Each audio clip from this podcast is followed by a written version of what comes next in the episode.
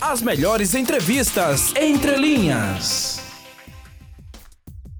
Estou aqui com o ministro da Saúde, doutor Marcelo Queiroga, é, que vai falar com a gente aqui, exclusivo. Ministro, eu quero agradecer aqui a sua atenção de atender ao Jornal da Mix, Maceió Alagoas, e queria saber do senhor, como o senhor tem avaliado é, a vacinação hoje no Brasil? Eu que agradeço a oportunidade de falar é, com os ouvintes é, em Alagoas e abraçar todos os alagoanos que são nossos irmãos do Nordeste. Então, a campanha de vacinação do Brasil é um dos maiores programas de vacinação do mundo, né? um dos maiores programas de imunização contra a Covid do mundo. Para tanto, o Brasil já adquiriu mais de 630 milhões de doses. Houve um avanço agora, né, ministro? É, isso assegura que até o final do ano toda a população acima de 18 anos estará vacinada. E agora eu assumi o Ministério da Saúde há cerca de 100 dias, né, e nesse período nós já distribuímos mais de 110 milhões de doses de vacina com a população. A brasileira. perspectiva para vacinar toda a população adulta do Brasil, ministro, 18 mais, o senhor prevê quando? Então, Novembro, com duas, dezembro? Com as duas doses, até dezembro seguramente estarão vacinados.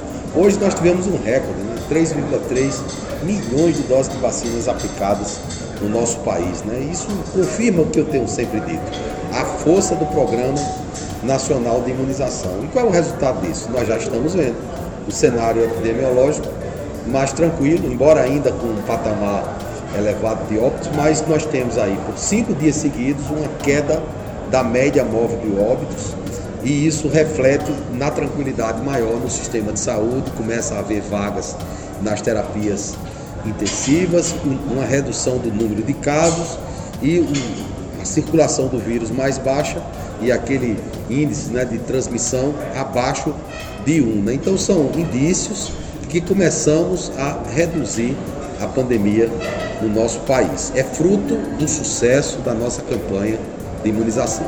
Ministro, como o senhor falou, o senhor assumiu recentemente o Ministério da Saúde, não faz muito tempo. O senhor é um cardiologista conhecido, de renome no Brasil. Qual a maior dificuldade o senhor encontrou para assumir a parte do Ministério da Saúde?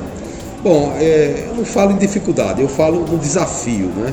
mas também uma oportunidade uma oportunidade de ajudar o povo brasileiro, né? graças à confiança é, que temos do nosso presidente da República, o presidente Jair Messias Bolsonaro, que tem nos ajudado muito com a sua liderança e com a sua capacidade e a confiança do povo brasileiro, que nos dá força para seguir em frente diante das adversidades que é combater uma emergência de saúde pública internacional como a pandemia da Covid-19.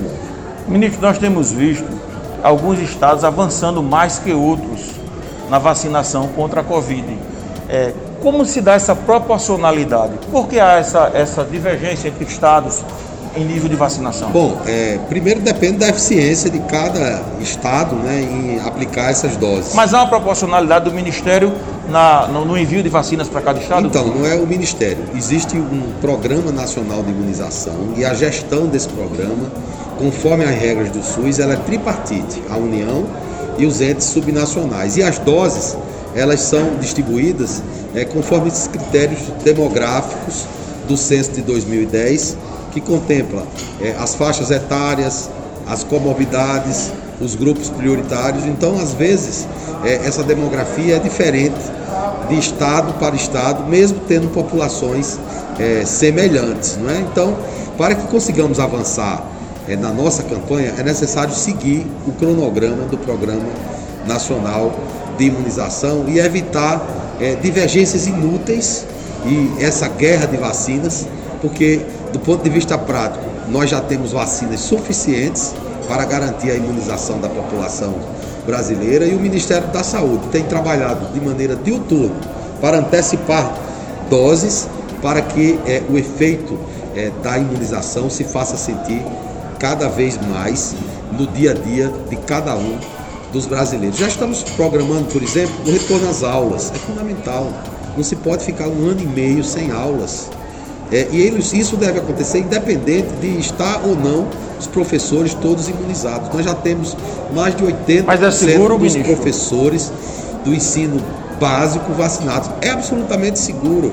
Veja a narrativa da Copa América que não podia ter Copa América porque a pandemia ia piorar. O que é que a gente viu durante a Copa América?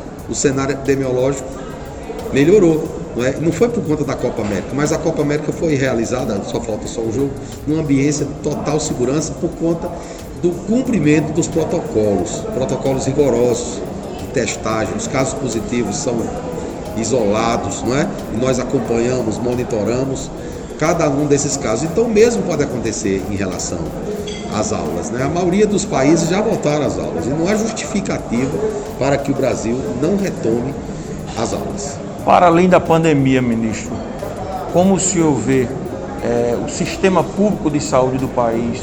Qual é, o, grande, o grande problema, a grande barreira a ser enfrentada, a grande dificuldade? E que cenário a gente pode prever é, pós-pandemia? Primeiro, o sistema público do Brasil é a conquista de cada um dos brasileiros. Né? A saúde é um direito fundamental.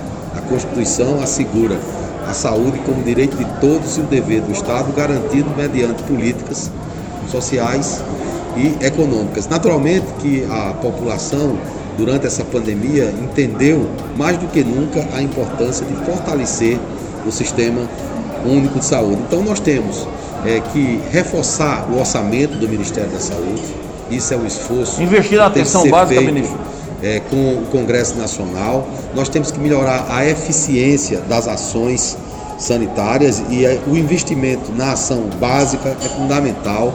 O governo do presidente Bolsonaro, desde o início, priorizou a atenção básica. A prova disso é que criou uma secretaria de atenção primária é, que repassa dinheiro fundo a fundo é, para os municípios. Por sinal, eu tive recentemente em Alagoas e visitei a cidade de Teotônio Vilela, que eu não conhecia, e fiquei impressionado com a qualidade da atenção primária, que foi motivo, inclusive, é, de um prêmio que o Ministério da Saúde concedeu em função da eficiência da atenção primária. Então, um pequeno município é, do estado do Nordeste recebe um prêmio de excelência na atenção primária, graças ao empenho dos gestores municipais. Devem fazer a diferença na mudança do padrão assistencial do Brasil. Como o senhor visualiza, para a gente finalizar, ministro, a saúde pública do Brasil pós-pandemia? Eu acho que devemos melhorar, né? Devemos melhorar com essa consciência coletiva da importância do SUS é, nós temos que trabalhar para criar um novo modelo de sustentabilidade para o sistema de saúde, porque não é só querer mais recursos, é fazer com que esses recursos sejam aplicados com eficiência para a partir daí, cada vez mais, investirmos no sistema de saúde, que não é só uma questão é, social, também econômica, porque o sistema de saúde é uma grande oportunidade é, de negócios, né? o fortalecimento do complexo industrial da saúde, por exemplo, né?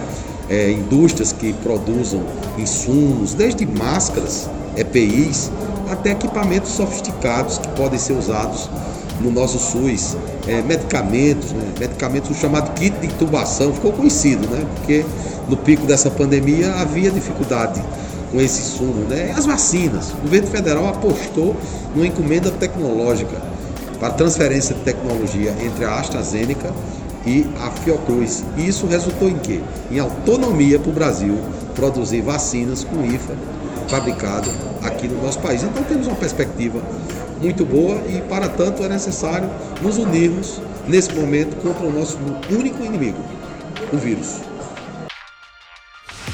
As melhores entrevistas entre linhas.